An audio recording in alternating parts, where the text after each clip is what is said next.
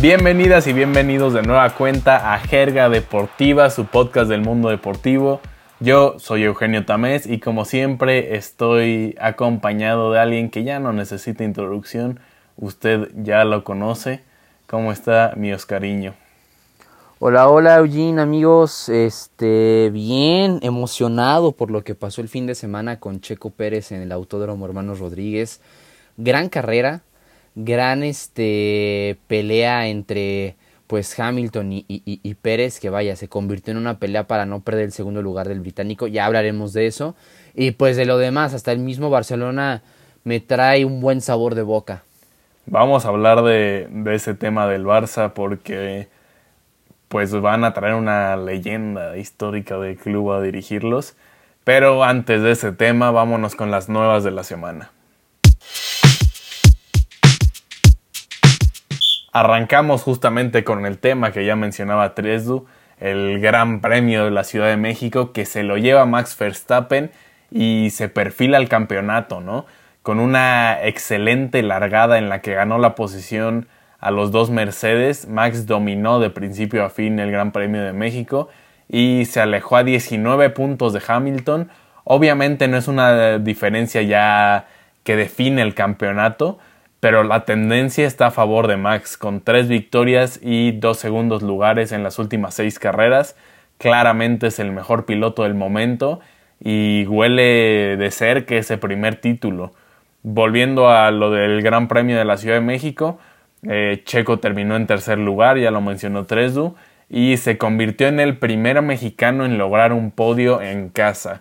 Muy buena carrera de Checo, que como mencionaba Tresdu, se acercó al final a Luis Hamilton, no le dio para rebasarlo, pero estuvo emocionante el, e, esa pelea por el segundo lugar, eh, que al final acerca a Red Bull en el campeonato de constructores a únicamente un punto de los Mercedes. La pelea principalmente entre Bottas y Checo creo que será clave en lo que resta de la temporada para definir ese, ese título de constructores. Se viene una de las mejores fechas del campeonato en Brasil y no podría llegar en un momento más emocionante para la definición del campeonato. Sí, totalmente una carrera que, pues vaya, fue muy, eh, ¿cómo decirlo? Cambió mucho el rubro de esta carrera desde la primera vuelta, con ese toque con Daniel Ricciardo y, y, Valtteri Bottas, que pues le termina beneficiando totalmente a Red Bull tanto en la pelea de constructores como también en, ese objetivo de podio para Checo Pérez, le resultó positivo. Valtteri Bottas, vaya, hizo en total, si no mal recuerdo, cuatro paradas en pits por algunos ajustes con los neumáticos, mientras que Hamilton, pues al principio era como esta pelea de poder alcanzar a Max Verstappen y se convirtió en una pelea en no perder el segundo lugar en repetidas ocasiones en la, durante la carrera lo mencionó Hamilton. Ellos van muy rápido e, y lo dijo varias veces, así que vaya, Mercedes ahora sí está muy presionado, no está ya compitiendo Hamilton contra un piloto, ya son dos horas sí con un, un, buen coche, con un buen este, un buen motor y que si no hace algo Toto Wolf y su, y su equipo de ingenieros junto con Hamilton y con Valtteri Bottas pueden perder la, el campeonato de constructores. Creo que el de pilotos la honestamente sí se está inclinando mucho para que el neerlandés se lo pueda llevar y, vaya dio una cátedra parece que, que, Max Verstappen ya ha sido campeón anteriormente porque lo que demostró en, en México fue algo impresionante con cuánto tiempo le sacó de ventaja al segundo lugar y lo hizo con una facilidad Totalmente. Sí, estos últimos grandes premios, sin duda, la tendencia va en favor de Max, en favor de, Red Bull. Eh, faltan carreras duras y obviamente los Mercedes no se quieren dejar. Va a estar muy bueno ese cierre de campeonato, sin duda alguna. Eh, pero bueno, otra temporada que también está llegando a su fin poco a poco es el de la Liga MX, ¿no, Tresdu? Sí, una Liga MX que vaya ha sido totalmente emocionante. Bien lo platicábamos con el tema de los Pumas que andaban en décimo séptimo lugar y se terminan colando como décimo primer lugar en el, en el repechaje. Ya hay clasificados directamente a cuartos, obviamente, en primer lugar con el América, en segundo lugar con vaya, la sorpresa con, con el que puede ser tal vez el caballo negro de la temporada, con el Atlas, tercero León y cuarto Tigres. En este caso el repechaje, pues vaya, en quinto pasa Santos, va a enfrentar al último lugar en el 12 al Atlético San Luis, sexto lugar al Toluca que va a jugar contra el 11 que son los Pumas, séptimo Puebla que pasa contra Chivas que fue décimo y Cruz Azul que fue octavo juega contra el noveno Rayados. Así que se viene una este, jornada de repechaje bastante interesante. Creo que el partido más eh, bueno va a ser entre Cruz Azul contra Monterrey, que va a ser hasta el domingo 21 de noviembre a las 20 horas.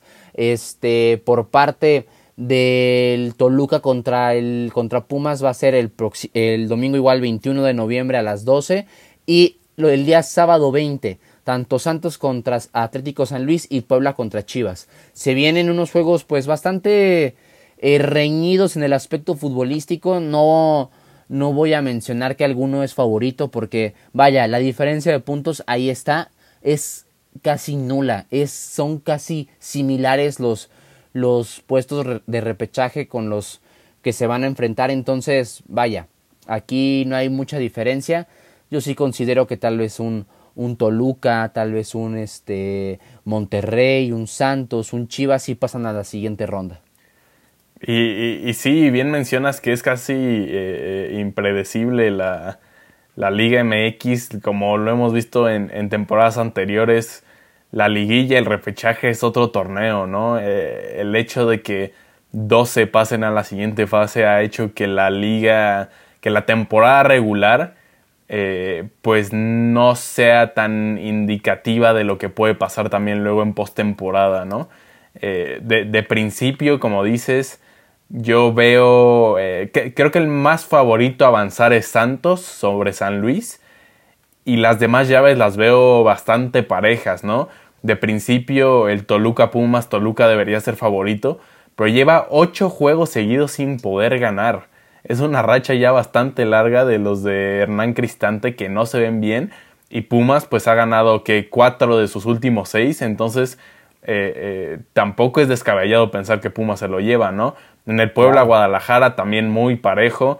Eh, tal vez Puebla ligeramente favorito por cómo llega, ¿no?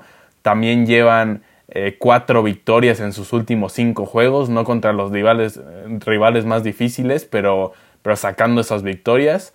Eh, aún así creo que está muy reñido. Y el Cruz Azul Monterrey sí no me atrevo a decir quién se lo puede llevar. Realmente son dos equipos que, que tienen gran plantel y que no están jugando nada bien, ¿no?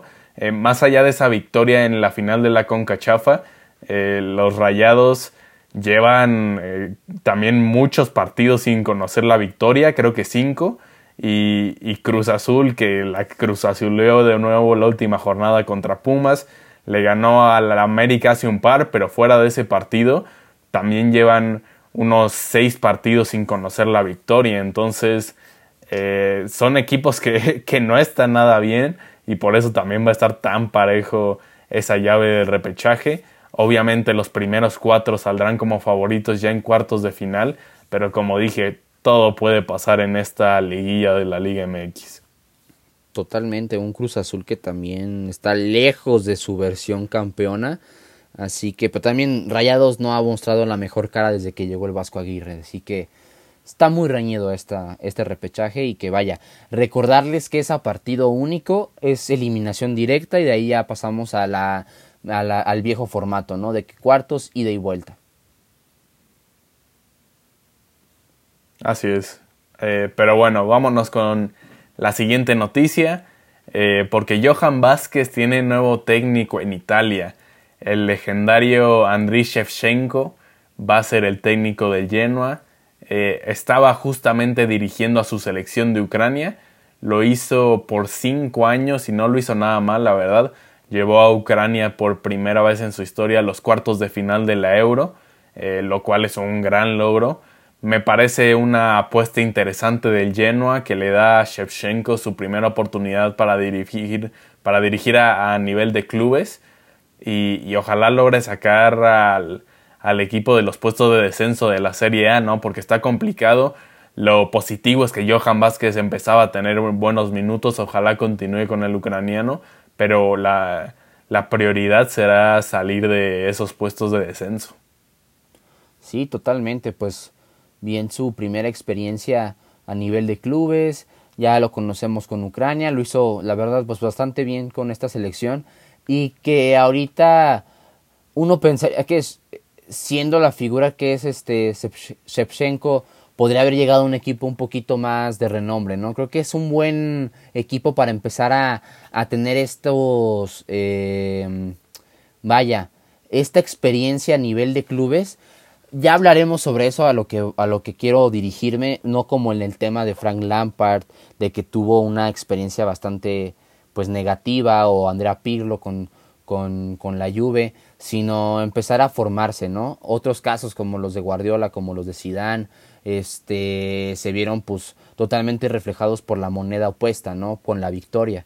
Pero creo que es una muy buena manera de empezar a probar el nivel de clubes y a ver pues cómo le va, ¿no? Y también estar pendiente de lo que puede generar Johan Vázquez, llenarle el ojo a un nuevo técnico que también es un poco complicado, pero pues no imposible. A final de cuentas ya llevaba minutos, tiene un buen historial, entonces ver cómo, cómo se empieza a desenvolver también con la idea futbolística de, del ucraniano.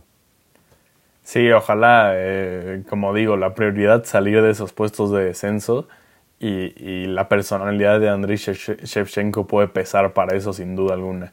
Vámonos con la última noticia del día de hoy, Tresdo. Y es que Saúl Canelo Álvarez ya hizo historia el pasado sábado. Se convirtió en el primer boxeador mexicano en la historia en unificar los títulos de super mediano. Eh, el Consejo Mundial de Boxeo, la Organización Mundial de Boxeo, la Asociación Mundial de Boxeo y la Federación Internacional de Boxeo.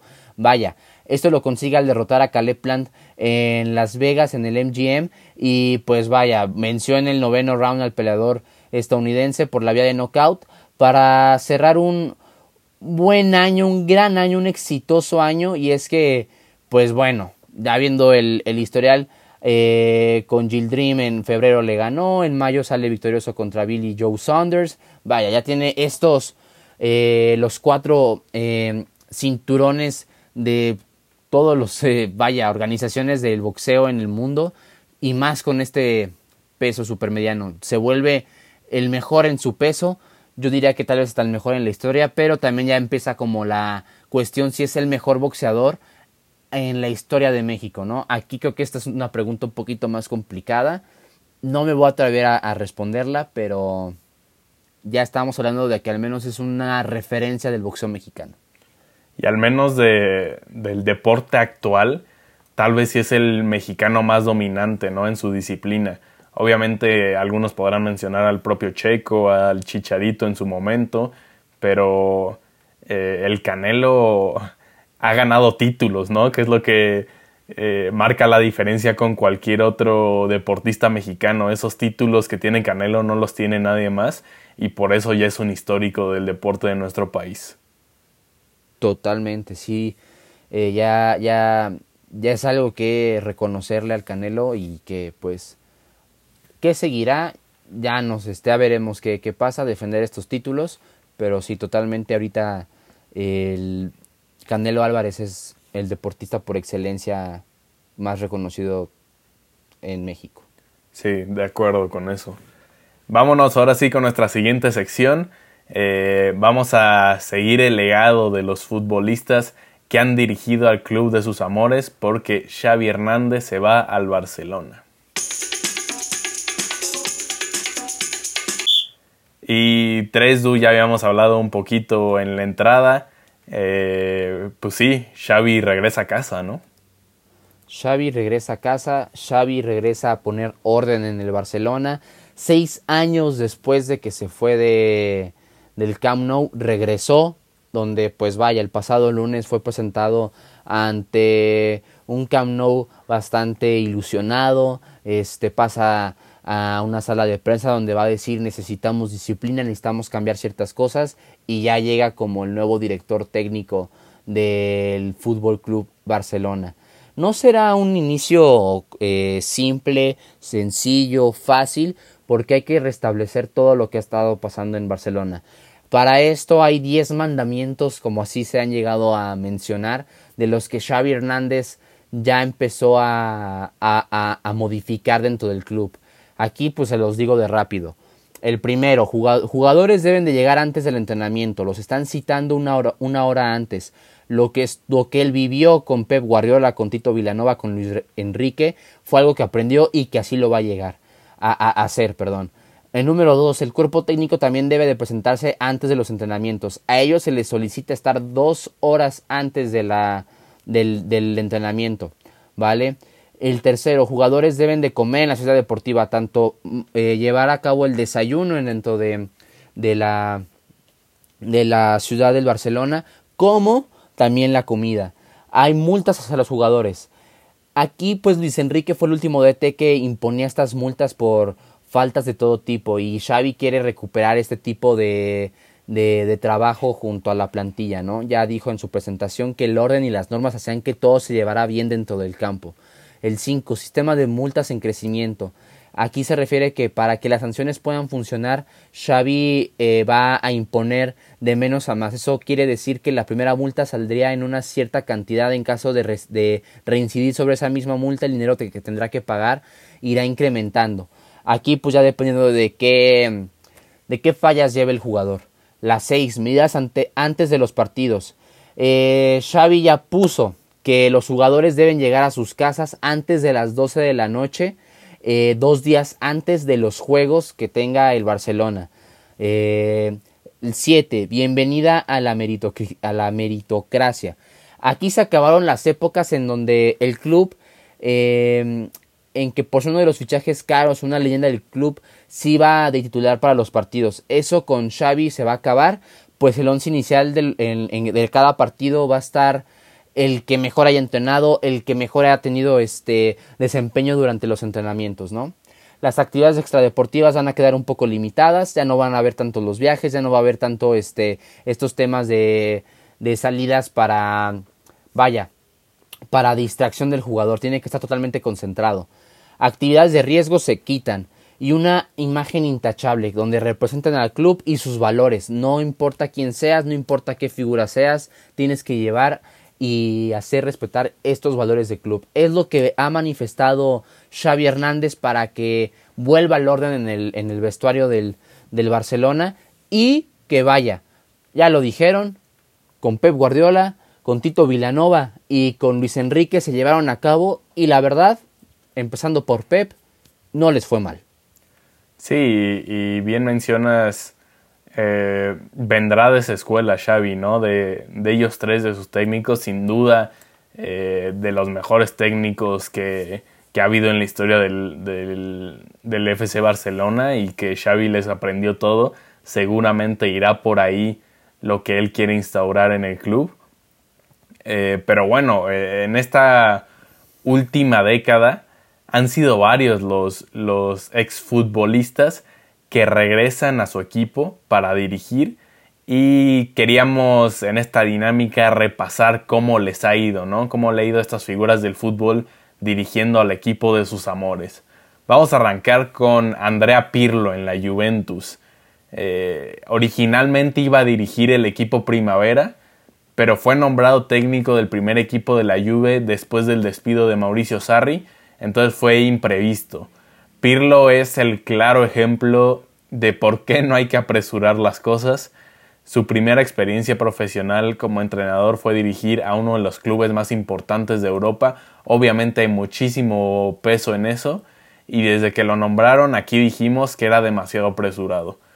Eh, el histórico mediocampista duró menos de un año al frente de la vecchia señora, quedó en cuarto lugar en la Serie A terminando con una racha histórica de nueve títulos consecutivos. En Champions quedó eliminado en cuartos de final tras caer contra el Porto. Y, desde entonces Pirlo no ha tenido trabajo como entrenador. La Juve tuvo poca paciencia cuando lo, nombró de técnico y poca paciencia también cuando lo despidieron.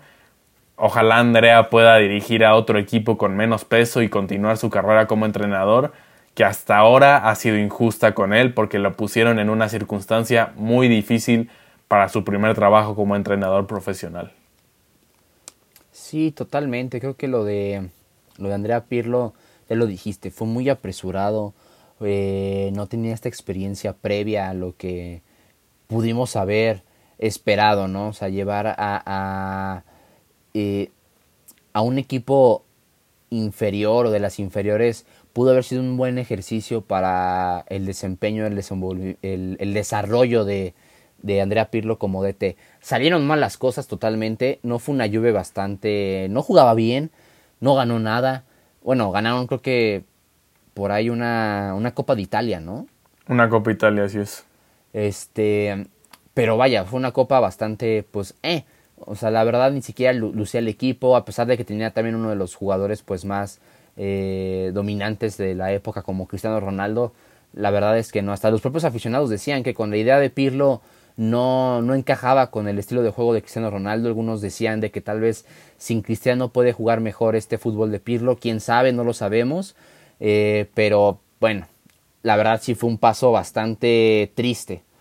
Ahora, eh, también ponemos aquí en segundo plano el tema de Frank Lampard, el entrenador del Chelsea, ¿no? Un histórico de, de, de los Blues. Fue cesado tras una serie de malos resultados y pues vaya, se anunció un año y medio después de su llegada al puesto ser, eh, ser pues vaya, removido de, del equipo, ¿no? 84 partidos, tuvo 44 victorias, eh, empató 15 y perdió 25. La verdad es que eh, fue un, un mal paso para Frank Lampard. No tenía estilo de juego, tenían unos muy buenos, este, muy buenos jugadores, ¿no? Como Aspilicueta, Canté, la llegada de Eduard Mendy, en el arco Kovacic, que era un elemento muy usado por, por Lampard. Era muy ofensivo, pero nunca pudo marcar una diferencia como tal.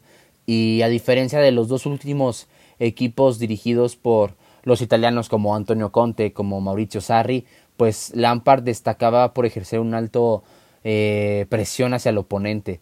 Y pues no, no funcionó la verdad. Eh, le dio mucha libertad a Kanté en ese mediocampo, eh, defensivamente hablando, pero pues vaya, no funcionaba y, totalmente vimos el cambio tan radical a la hora de que Frank Lampard vete, hola Thomas Tuchel y hola UEFA Champions League, ¿no? O sea, con tan solo un poquito menos de medio año Thomas Tuchel agarra el mismo equipo que traía Frank Lampard y los hace campeones de la Champions.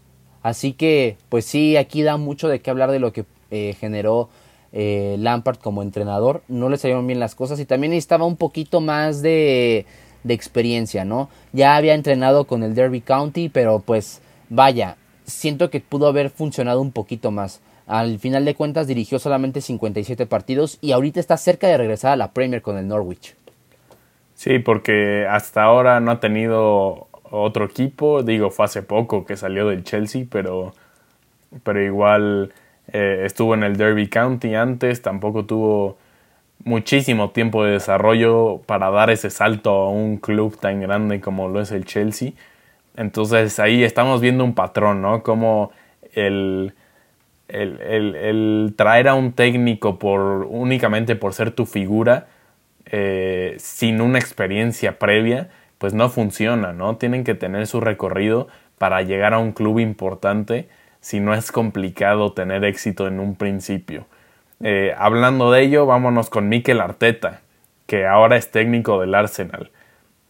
Después de ganar mucho como asistente de Pepe en el City, eh, el Arsenal le ofreció ser el técnico del primer equipo en 2019 hasta el momento han tenido paciencia con el español porque no ha tenido los mejores resultados, pero sigo al frente del equipo, lo cual me parece que es positivo.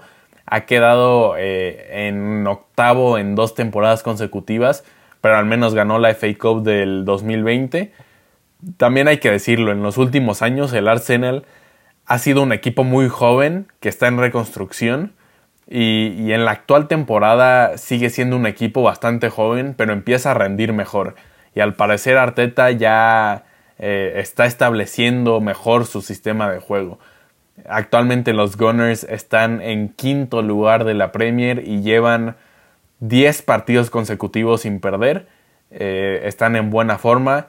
La competencia en la Premier está más fuerte que nunca y el Arsenal no ha desentonado al 100, no ha aflojado, lo cual es bueno. y, están jugando su mejor fútbol desde que salió Wenger. O sea, eh, eh, estarán peleando por puestos europeos de la mano de Arteta y son un equipo que promete a futuro. Creo que en este caso el hecho de haber estado como asistente primero con una de las grandes mentes del fútbol como lo es Pep Guardiola, le, ha dado eh, más experiencia a Arteta con respecto a, a Lampard o a Pirlo, ¿no? Y, también el hecho de que le estén dando paciencia en el Arsenal, pues está rindiendo frutos de a poco. Sí, totalmente. Creo que van de ahí poco a poco. La verdad, el Arsenal no ha sido un equipo que me encante, históricamente hablando. Hay que destacar mucho el tema de, de cuando estaba Arsene Wenger, si era algo completamente distinto, ¿no? Marcó una época con, con, los, con los Gunners pero ah, vaya, a final de cuentas, eh, Arteta los ha ido llevando poco a poco, no ha dado los mejores resultados, pero tampoco es algo que, que digamos, ah, no, o sea, están en plena crisis. Están en la Premier, también qué equipos estamos hablando, ¿no? O sea, el historial, el conocimiento que, tuvo con Pep Guardiola. Pero bueno, pasando al siguiente, eh, un histórico de, del Milan, Gennaro Gattuso ha tenido un poco más de experiencia Gatuso como director técnico. Eh, ha sido muy marcado por su estilo de juego, muy físico, una forma de defender y de empezar eh, a atacar por debajo, que pues vaya, vaya no, le brindaron nada de frutos. El 24 de mayo del 17 fue anunciado como nuevo entrenador de, de, de, la, de la filial del Milan, como el conjunto Primavera, y sin embargo pues el 27 de noviembre de ese mismo año, pues publica un comunicado en que anunciaban cómo pasaba pues ya a ser el, primer DT del, del, del, Milan, ¿no? Del noviembre de 2017 hasta mayo del 2019 consiguió 82 partidos, ganando 40, eh, empatando 22 y perdiendo 20. Un Milan que pues se ha visto eh, bastante terrible en los últimos años, hasta apenas está empezando a agarrar forma y competir ya para el, de nuevo el Scudetto, pero vaya, con Gattuso no lograron nada de eso. No jugaba nada el Milan, no tenían las figuras que le pudiera ayudar a generar un fútbol pues más este más completo, con más desarrollo y vaya Gattuso pues honestamente y tú me lo puedes decir Eugene, con el Napoli tampoco jugaban bien. Y vaya, ahorita que ya no está Gattuso en el Napoli, que ya vaya, también no está en el Milan. ¿Quiénes son los líderes de la, de la serie en estos momentos? Justamente. ¿No? Entonces, vaya, pues sí no ha tenido un paso bastante agradable. Iba a iniciar este año con, con la Fiorentina y no duró ni siquiera, no llegó en su primer partido dirigido. Por temas ahí de la directiva y con los fichajes, terminó pues, vaya, saliéndose del equipo duró, me parece, mes y medio, dos meses, pero vaya, Gattuso no ha sido de los entrenadores que hayan portado la playera como jugador y que haya sido director técnico con éxito. Y Gattuso se, se caracterizaba por, por ser muy físico, ¿no? Muy, muy pasional. Eh, y, y el problema es que como técnico sigue siendo exactamente igual, ¿no? Claro. Eh, no, no, no, no tiene. Le, falta la calma, le falta la, eh, la parte más estratégica. Sigue impulsando a sus equipos más por motivación que, que por ser un estratega. Y, al final eso no es rentable en el fútbol actual, ¿no? Sí tiene su Copa Italia con el Napoli, pero como dices, no, no, no, no había una, una idea clara de cómo jugaba ese Napoli. Era mucho más la pasión, las ganas que le metían todos, también por esta motivación de Gatuso, pero que faltaba, ¿no? Faltaba eh, ese extra táctico para, para competir con los mejores equipos. Entonces Gatuso por lo mismo no ha tenido ese éxito a, nivel profesional y es algo que en lo que sigue tiene que seguir trabajando, ¿no? Pero bueno, quedándonos en, en Italia, eh, Antonio Conte con la Juventus. El primer caso de verdadero éxito en esta lista, ¿no? Conte, quien jugó en la Juve por 13 años y portó el gafete de capitán, regresó para dirigir al equipo de Turín en 2011 Durante sus tres años en la Juve se coronó en las tres temporadas de Serie A, incluyendo la temporada invicta de 2012, que es bastante impresionante ganar invicto en una liga top 3 de Europa, y eh, el récord europeo también de 102 puntos en una temporada en 2014. Después de eso salió de la Juve para irse a dirigir la selección. Eh, pero bueno, si, algo se le puede recriminar a Conte en esa etapa con la Juve, pues es su falta de éxito a nivel europeo, ¿no? Sin embargo, eh, entre él y Allegri, creo, se puede contar la etapa más dominante en la historia de la Juventus de Turín. Entonces, sin duda es un caso de éxito.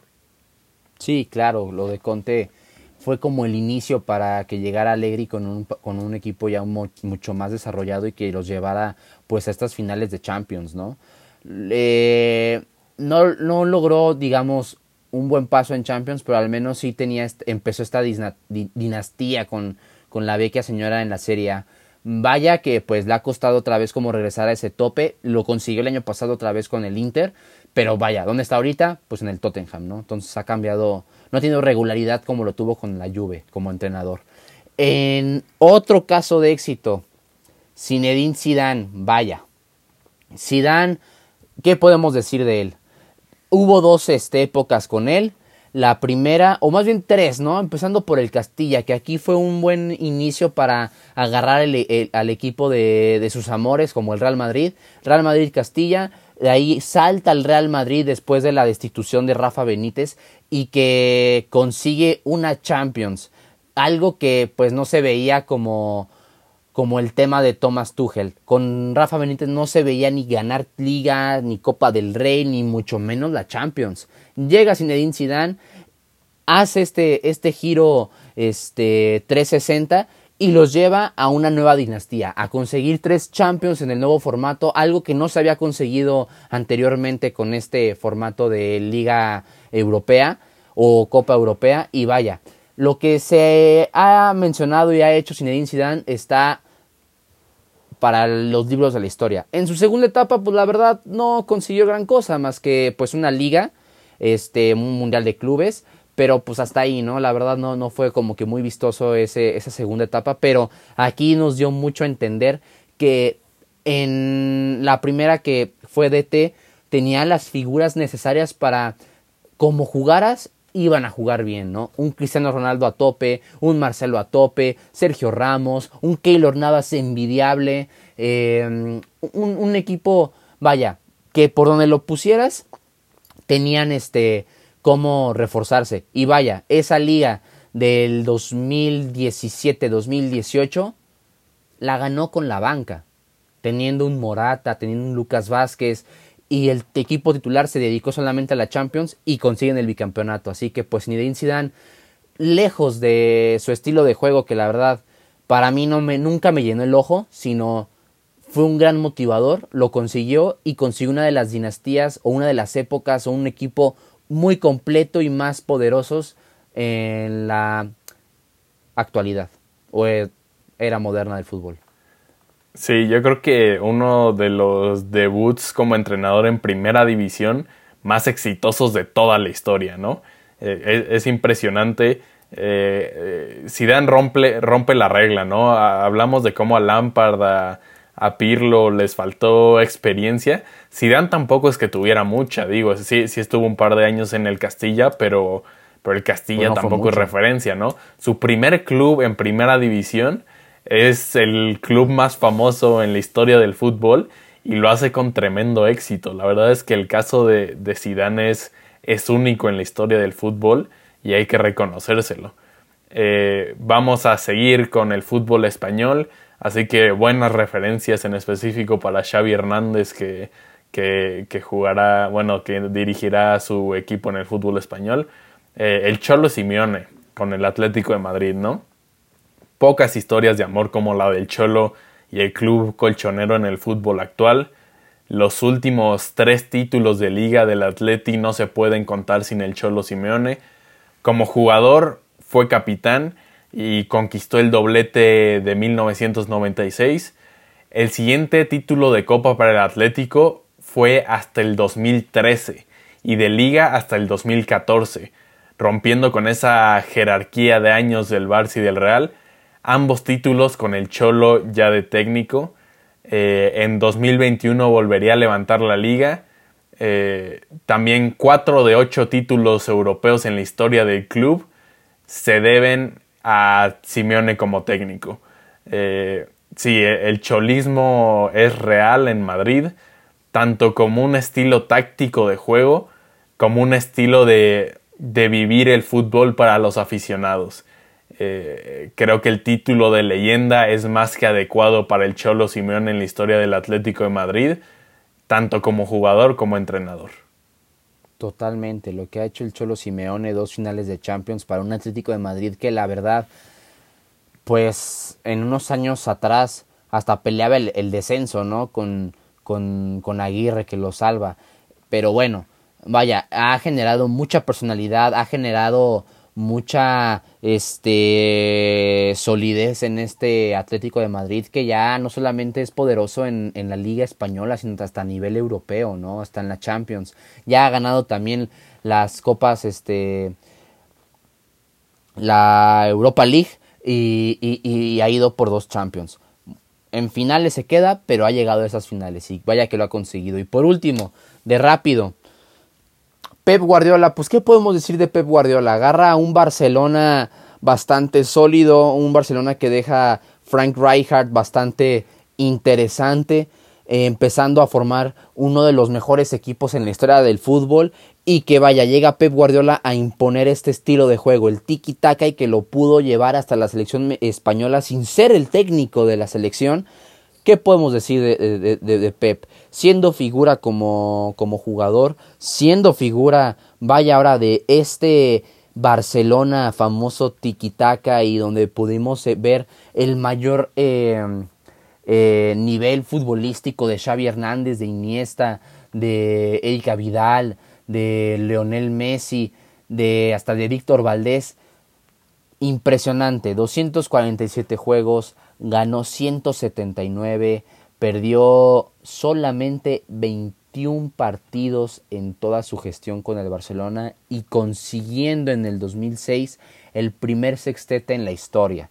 Liga Española, Copa del Rey, Supercopa de España, UEFA Champions League, eh, Supercopa de Europa y el FIFA eh, Club World Cup. Así que lo que hizo Pep Guardiola creo que pues no hay mucho que decir, simplemente el top. Sí, justamente como dices, el top. Eh, para mí están en la historia, pues, ¿quién? Johan Cruyff, Alex Ferguson, Pep Guardiola, ¿no? De los mejores entrenadores de toda la historia. Y todo empezó con el Barcelona, con el equipo de sus amores. Eh, es, la historia perfecta de, de, una figura como futbolista y también como, como técnico. Eh, así que gran manera de cerrar este listado que sin duda Xavi pues será su gran ejemplo, ¿no? Su ejemplo número uno debe ser Pep Guardiola.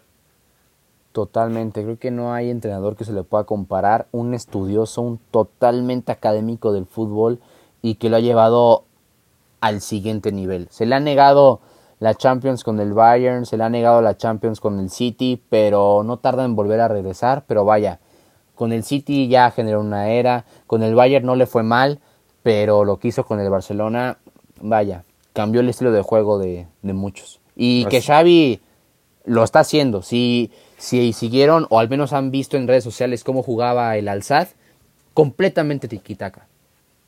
Sí, de acuerdo. O sea, no, no, no, hay forma en la que Xavi no tenga Pep de referente. Y, y si hace la mitad de lo que hizo Pep, ya será un técnico histórico por el Barcelona, ¿no? Entonces, eh, seguiremos de cerca sin duda lo que haga Xavi, que, le da esperanza a, los fanáticos del Barcelona en una época bastante complicada para ellos. Vámonos a la siguiente sección, vámonos a la jerga respondona. Arrancamos con la pregunta de Rodrigo Gómez. Pregunta, ¿Capitanes podría pasar a finales? Para los que no recuerdan o no saben, el equipo de, de básquetbol de la Ciudad de México, los capitanes, están haciendo historia al competir esta temporada en la G League de la NBA, básicamente la Liga de Desarrollo de Estados Unidos. Respondiendo a la pregunta, eh, yo creo que hay posibilidades. Eh, en el sentido de, si te refieres a que si el reglamento permite que capitanes al ser extranjero pase a las finales, sí, sí se puede. Y, y, obviamente habrá posibilidades, aunque aún es muy temprano en la temporada para decir.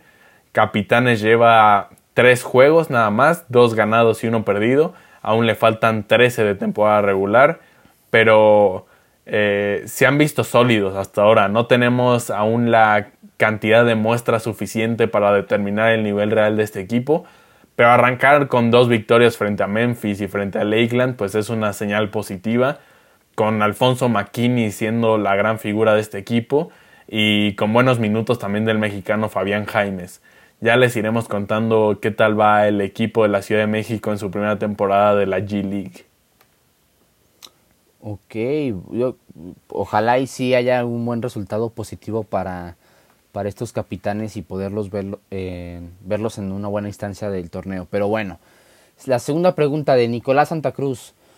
¿Podrá hacer historia el Atlas en esta ocasión? Vaya, pues eh, hay muchos aficionados ilusionados con este Atlas. Lo que ha generado Diego Martín Coca con, con el equipo rojinegro ha sido, la verdad, un buen trabajo. Julio Furch ha tenido muy buena temporada, teniendo seis goles. Eh, Julián Quiñones con cinco, Diego Barbosa con un par. Eh, la verdad es que ha tenido, ha, sido un equipo muy sólido desde la portería con Camilo Vargas hasta la delantera con Furch.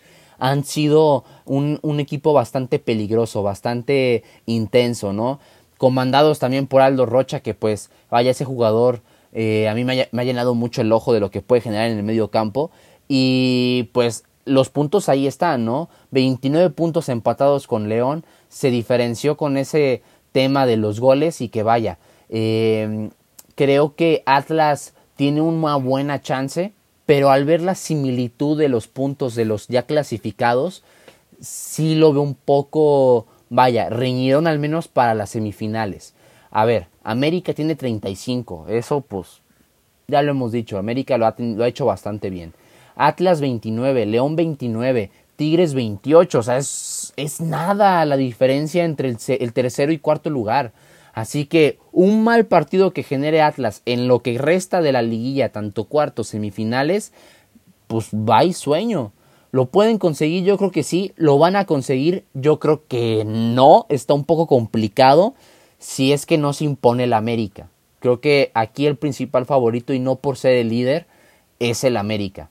Yo los veo más sólidos que el resto de los equipos Tigres puede dar la sorpresa o en alguna de esas lo hemos visto hasta el propio Santos, ¿no? Entonces, vamos a ver, no voy a llenar de esperanzas a los rojinegros, pero puede existir la posibilidad, pues ya lo consiguió el Cruz Azul, puede pasar con el Atlas, tal vez. Sí, al final están teniendo una de sus mejores temporadas en años, ¿no? La verdad a mí me gustaría, eh, sería bueno ver a la afición del Atlas por fin celebrando. Eh, ahora hay que decir que desde que se quitó el descenso y se creó el repechaje hasta el puesto 12 de la tabla, el nivel del fútbol de, en la temporada regular pues ha disminuido mucho. Creo que por lo mismo veremos una, una liga, una liguilla, perdón, muy impredecible en la que cualquiera puede ser campeón, entre ellos el Atlas, ¿no? Obviamente. Pero esta incertidumbre, pues la verdad no me permite colocarlos como favoritos a pesar de su buena temporada. Eh, sí, haremos seguramente un programa más dedicado a, todo el tema de la liguilla, pero, pero de momento es difícil predecir un verdadero campeón. Eh, aunque sí, sí me gustaría a mí en lo personal que Atlas pudiera avanzar lejos. La siguiente pregunta es de Francisco Flores y dice, ¿a qué se debe la curva de ascenso de los Patriotas ya tiene marca de 5-4. Eh, los Pats han ganado sus últimos tres juegos y, además no se vieron nada mal en sus dos derrotas frente a Bucks y Cowboys. Entonces sí van a la alza y, al final del día la curva de ascenso que mencionas es natural en un, en un coreback novato, ¿no? Obviamente va a ir de menos a más porque va aprendiendo. Aunque obviamente ha sido una mejoría más rápida la de Mac Jones que la de otros corebacks novatos. Eh, y, ya lo hemos platicado algunas veces aquí. Eso se debe a que el estilo de juego de Mac Jones es ideal para la ofensiva de Belichick. Van a seguir consiguiendo buenas victorias, creo yo, pero no los consideraría aún así contendientes al título, ni mucho menos. Al final de temporada todavía se tienen que enfrentar dos veces a los Bills una a los Titans, otra también a los Colts. Es decir, no es un cierre nada sencillo y, puede acabar sacándolos de la postemporada. Entonces, si va a la alza Patriotas, le falta lo más difícil de su calendario. Entonces, no hay que pintarlos todavía como candidatos a postemporada. Sí, sí, van, van eh, poco en poco. La verdad, Mac Jones ha hecho un buen trabajo ya lo has comentado, o sea, ese estilo que busca Bill Belichick se está sincronizando bastante bien con, con este eh, novato y que hay que darle tiempo, ¿no? O sea, creo que en un par de años ya volveremos a ver tal vez algunos patriotas ya más sólidos, tienen que reforzar algunas zonas como la defensiva, la ofensiva, vaya, no es ahorita el mejor equipo, están teniendo ya más regularidad, se están este, acomodando también a una nueva este, idea de mariscal, ¿no? O sea, cambia mucho el tema un año con Cam Newton y de repente llega otro mucho más joven, más rápido, con más visión. Entonces creo que va de poco en poco y pues va a conseguir algo bastante interesante, no este torneo, no el siguiente dentro de un par de años. Sí, estoy de acuerdo, les faltará un poquito más. Ahora, la siguiente pregunta, también de Francisco Flores. Desde el 2013 Red Bull no tenía doble podio en tres GPs consecutivos. ¿Logrará el cuarto? Así de rápido y sencillo, sí. Se ha visto muy sólido Checo Pérez. Max Verstappen ya conoce el equipo, ya lo vimos cómo puede destrozar a Hamilton y lo trae, vaya, en contra de las cuerdas al británico. Sí se va a venir un cuarto eh, podio consecutivo en Brasil. Van a ver este fin de semana. ¿En qué lugares? No sé. Puede ser otra vez 1-3 o 1-2, que sería lo ideal para ya empezar a, poner eh, contra las cuerdas no solamente a Hamilton, sino a, Toto Wolf, a Valtteri Bottas, a todo el equipo eh, de Mercedes para que se lleve este campeonato de constructores los de Red Bull. Creo que sí va a pasar. Y aquí, respondiendo a la pregunta que nos hace llegar Felipe Delgado, ¿es Checo el mejor piloto mexicano en la historia? Yo creo que, que, sí, es uno de los más dominantes. Hay que mencionar a los que iniciaron, ¿no? Moisés Solana, que pues él inició, fue el primer piloto en la Fórmula 1, pero la verdad pues no, no generó algo en, el, en, el, en la máxima categoría. Pedro Rodríguez, eh, Ricardo Rodríguez, su, su hermano, Héctor Alonso Rebaque, Esteban Gutiérrez, que vaya, pues no fue una buena pasada en este tipo de, de, de, de categoría del automovilismo, ¿no? Mencionar a otros, tal vez a Rafael Villagómez, que es el que se viene desarrollando eh, para las próximas categorías en, en, en autos fórmula. Eh, vaya, Patricio Howard, que ahí va más o menos siendo, vaya, estos pilotos nacientes, ¿no? Y si hablamos de otras categorías como la Indy Series con Adrián Fernández, con Michel Jordain, con el propio Memo Rojas, eh, vaya, creo que de los pilotos más reconocidos, si no es Checo Pérez, podemos estar hablando de Adrián Fernández, ¿no? Lo que generó en Estados Unidos con la, con la IndyCar pero no es lo mismo que una Fórmula 1, así que creo que tal vez es fácil mencionar que lo que está consiguiendo Checo Pérez lo está llevando a ser el piloto más reconocido y sí, más reconocido y que podremos catalogarlo como el mejor que ha tenido México. Vaya, no es poca cosa ser el primer mexicano en tener podio en su propio país, no es poca cosa que el, eh, de ser el primer este, mexicano en ganar más de una carrera, no es poca cosa ser uno de los pilotos más dominantes y que le está metiendo presión a una escudería que ha sido siete veces campeón del mundo como Checo Pérez. Sí, obviamente eh, crecimos, ¿no? Históricamente eh, viendo a los hermanos Rodríguez como, como lo más grande del, automovilismo mexicano, ¿no? Sobre todo Pedro, porque bueno, Ricardo murió muy joven lamentablemente, pero, pero Checo ya los pasó, ¿no? En, cuestión de, números, de victorias, eh, sobre todo con esta temporada allí en Red Bull. Checo es, eh, es ya históricamente el, el, piloto más dominante en la mejor categoría del mundo de automovilismo. Entonces es difícil decir que Checo no es el mejor piloto mexicano de la historia. Sí, totalmente. Ya no hay un punto de comparación. Y que vaya, le queda un añito más.